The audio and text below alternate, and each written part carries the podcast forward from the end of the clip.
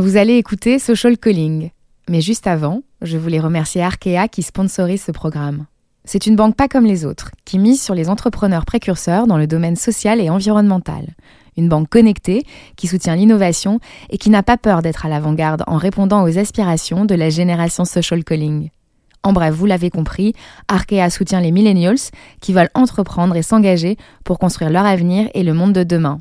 Alors ne l'oubliez pas, si vous écoutez ce podcast, c'est aussi grâce à l'audace d'Arkea. J'ai été confrontée à de grosses galères pour des choses hyper simples. Social Calling, Charlotte, épisode 5. C'est vrai que c'est énervant de se prendre ça dans la figure. Les gens euh, pensent bien faire, mais c'est juste hyper maladroit. Quoi qu'il arrive, la vie est dure. Il faut se battre et ne jamais rien lâcher. Ce sont les premières phrases que Charlotte m'a dites au téléphone. Charlotte a 27 ans. Depuis sa naissance, elle est atteinte d'une forme de myopathie. Elle est en fauteuil roulant et porte souvent des paillettes et des baskets argentées. Mais c'est surtout une brillante entrepreneuse. Et en fait, j'ai bien fait de pas m'arrêter là parce qu'après, j'ai rencontré que des gens super. Charlotte a créé le premier site au monde de location entre particuliers de voitures aménagées pour les personnes en fauteuil. Un parcours de la combattante qu'elle a mené tambour battant. Devenir entrepreneuse, c'est déjà un chemin pavé d'embûches. Alors devenir entrepreneuse quand on est handicapé, c'est carrément mission impossible aux yeux de la société. Avec Charlotte, on avait donc quelques comptes à régler. Ça va le micro de Charlotte? Comme ça, ça va? Ok. Au tout début, quand j'ai voulu euh, créer ma boîte, j'ai quitté mon job, je travaillais dans la publicité. Et du coup, je me suis retrouvée bah, sans, sans revenu euh, le temps euh, que cette nouvelle aventure démarre. Et du coup, je suis rentrée habiter chez mes parents. Et c'est chez mes parents que, du coup, Willis est, est née. mais je n'avais pas du tout imaginé que les obstacles principaux en fait de l'entrepreneuriat, ils se situeraient euh, dans des choses aussi bêtes que ouvrir un compte bancaire. Parce que du coup, dans la rue où mes parents habitaient, il y a, je crois, cinq ou six agences euh, bancaires. Enfin, j'avais vraiment le choix. C'était pas très compliqué. Euh, il y en avait qu'une seule dans laquelle je pouvais rentrer. toutes les autres, il y avait des marches. J'ai commencé par une dont l'entrée principale présenter une marche, mais je savais qu'il y avait une porte euh, qui était accessible sur le côté avec une rampe. Euh, j'étais avec un ami euh, ce jour-là, et du coup je lui ai dit bah est-ce que tu peux rentrer à l'intérieur, demander au guichet qu'on ouvre la porte spéciale pour l'accès des fauteuils roulants? Et en fait, la dame m'a dit ah non non mais on a condamné la porte. Cette porte ne sert jamais à rien. Il n'y a jamais personne en fauteuil qui vient ici, donc je suis désolée, la porte a été condamnée. votre amie, elle peut pas rentrer. Qu'elle aille ailleurs. Bon, je me suis dit, c'est pas grave, j'ai encore le choix. Il y a une agence dans laquelle il n'y a vraiment pas de marche. C'est un signe, euh, ce sera forcément euh, celle-là, en fait. J'ai pas, j'ai pas le choix. Et du coup, j'entre dans cette banque et je m'annonce euh, au guichet. Donc, j'ai pu entrer. Et je dis, voilà, bonjour, je voudrais ouvrir un compte, un compte professionnel pour créer une entreprise. Et là, le mec a halluciné complètement. Il s'est dit mais c'est pas possible, elle est en fauteuil, elle peut pas ouvrir un compte pro, elle est, elle est débile ou quoi? Et du coup il était là, ah non, un compte euh, particulier. Je dis, non non, un compte euh, professionnel euh, pour une entreprise. Mais non, un compte particulier, mademoiselle. Non, non, un compte professionnel. Et en fait, c'était un dialogue de sourds, c'était hallucinant.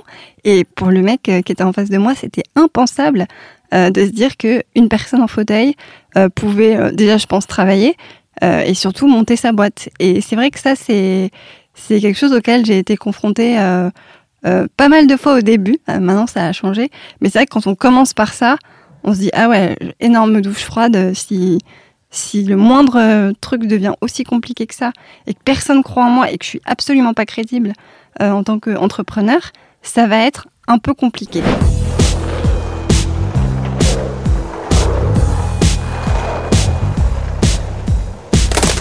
Du coup, je suis rentrée chez moi assez dépitée en me disant que ça allait être euh, quand même assez pénible euh, si je devais me, manger des râteaux, en fait, comme ça à chaque fois. Euh, et je suis rentrée chez moi, il y avait ma mère.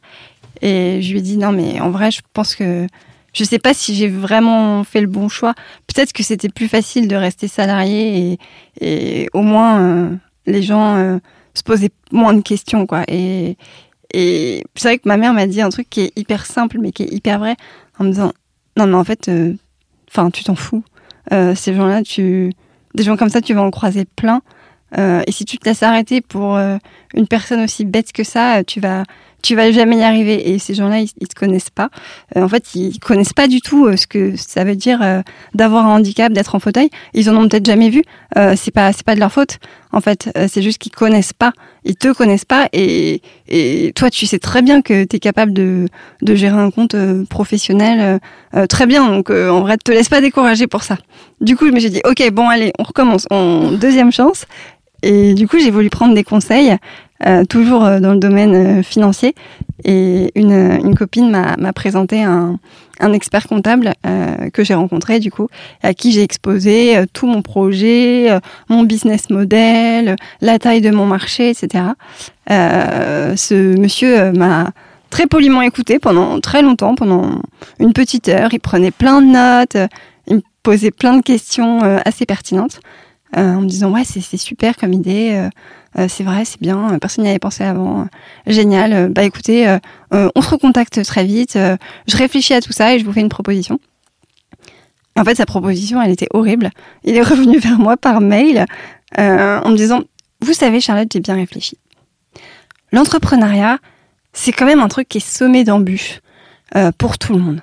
Mais je pense que pour quelqu'un avec votre condition physique un peu particulière, c'est pas une bonne idée. Je, pense que vous feriez mieux de vendre votre idée euh, à quelqu'un qui, pourrait le faire à votre place et vous, vous ferez de la pub pour eux sur votre blog. Et là, deuxième douche froide, je me suis dit non mais c'est vraiment l'enfer, personne euh, personne me prend au sérieux, personne pense que, que je suis capable alors que en vrai, entrepreneur, quand on a un handicap, c'est pas mal parce que du coup, ça permet aussi de se créer euh, la vie et le rythme qui correspond, euh, bah voilà, aux limites que peut imposer euh, un handicap, quoi. Donc, moi, je trouvais ça plutôt confortable et j'avais aucune raison de, de, enfin, je voyais pas la différence en termes de compétences que ça mobilisait par rapport au fait de travailler pour une entreprise. Pour moi, c'était, c'était vraiment la même chose. Et c'est vrai que ces deux premières rencontres, en fait, c'est marrant parce que c'était les deux seules euh, qui ont été assez dures, assez négatives et qui m'ont un peu découragée. Mais après, je n'en ai plus jamais euh, rencontré. Et du coup, je me dis, c'était peut-être euh, voilà un peu la, la cérémonie du feu, euh, le truc initiatique pour être sûr que je sois vraiment hyper déterminée et hyper motivée. Et en fait, j'ai bien fait de pas m'arrêter là parce que parce qu'après j'ai rencontré que des gens super et tout a roulé comme sur des roulettes quoi.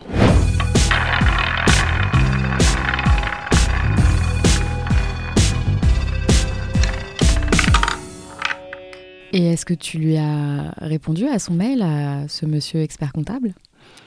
Eh ben non, j'ai jamais répondu à son mail. Euh, en fait, euh, je me voyais pas lui faire une réponse de, rageuse parce que c'est vrai que c'est énervant de se prendre ça dans la figure.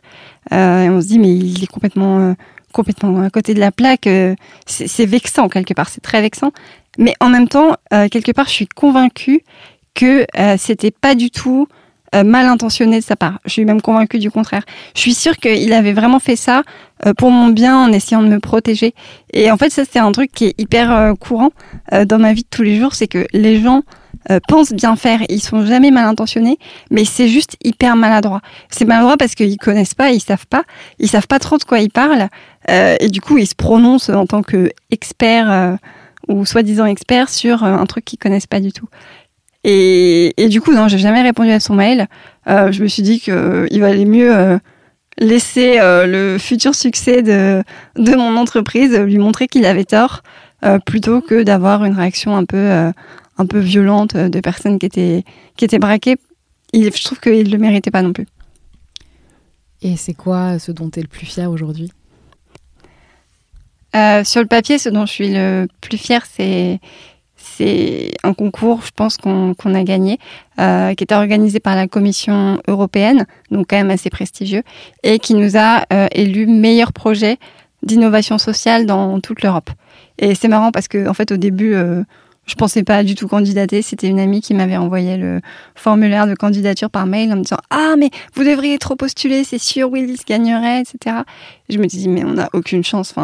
Commission européenne, euh, ouvert dans tous les pays d'Europe. On était tout petit à l'époque, on existait à peine. On devait avoir même pas 50 inscrits sur le site. Euh, je m'étais dit, bon, je vais participer pour lui faire plaisir parce que c'est sympa, elle a pensé à moi. Euh, ok, je le fais pour elle. Et en fait, j'ai envoyé un dossier un peu à l'arrache. Et, et ben, on a gagné. on était 1400 participants. Et c'est Willis qui a été élu lauréat. Donc, elle a bien fait de m'envoyer ce mail. J'ai bien fait de postuler. Et maintenant, je me dis que il n'y a pas de concours vraiment trop grand pour personne, en fait. On ne sait jamais ce qui se passe. Et donc, ça, c'est vrai que c'est une fierté. Mais hum, je crois qu'en fait, ce dont je suis le plus fière euh, aujourd'hui, euh, c'est vraiment mon équipe. Euh, tous les matins, quand je me lève, je me dis, en fait, je suis contente d'aller au boulot parce que je suis vraiment hyper fière de l'équipe que j'ai réussi à, monter autour de autour de Willy's. c'est que des gens hyper différents et en fait, c'est des gens qui, à la base, n'avaient aucun lien avec la problématique de la mobilité, du monde du handicap. Euh, c'était voilà des jeunes qui bossaient euh, avec moi dans la pub ou qui bossaient dans d'autres euh, dans d'autres secteurs qui avaient vraiment rien à voir. Et maintenant, ils sont à fond. Et eux-mêmes, ils sont hyper fiers de se dire que ce qu'ils font, c'est hyper important pour des tas de gens en France. Et que si Willy's devait s'arrêter, ben, on priverait vraiment des gens de se déplacer, de partir en, en week-end, partir en vacances. Et du coup, je suis hyper contente d'avoir réussi à sensibiliser de manière aussi visible et aussi impliquante euh, des gens euh, à un truc qui était à la base ma problématique. Comment faire pour se déplacer quand on est en fauteuil?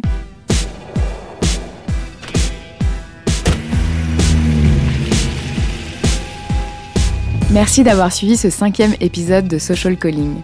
Je vous donne rendez-vous la semaine prochaine avec celui que les quartiers appellent le président. Moussa est en mission. Il distribue la bonne parole de la détermination pour booster l'entrepreneuriat dans les banlieues. Si vous aimez ce podcast, n'hésitez pas à partager autour de vous et à en parler sur les réseaux sociaux. Retrouvez-nous sur Apple Podcast, SoundCloud et toutes les plateformes de podcast. Et n'hésitez pas à nous laisser des commentaires et des petites étoiles. À bientôt!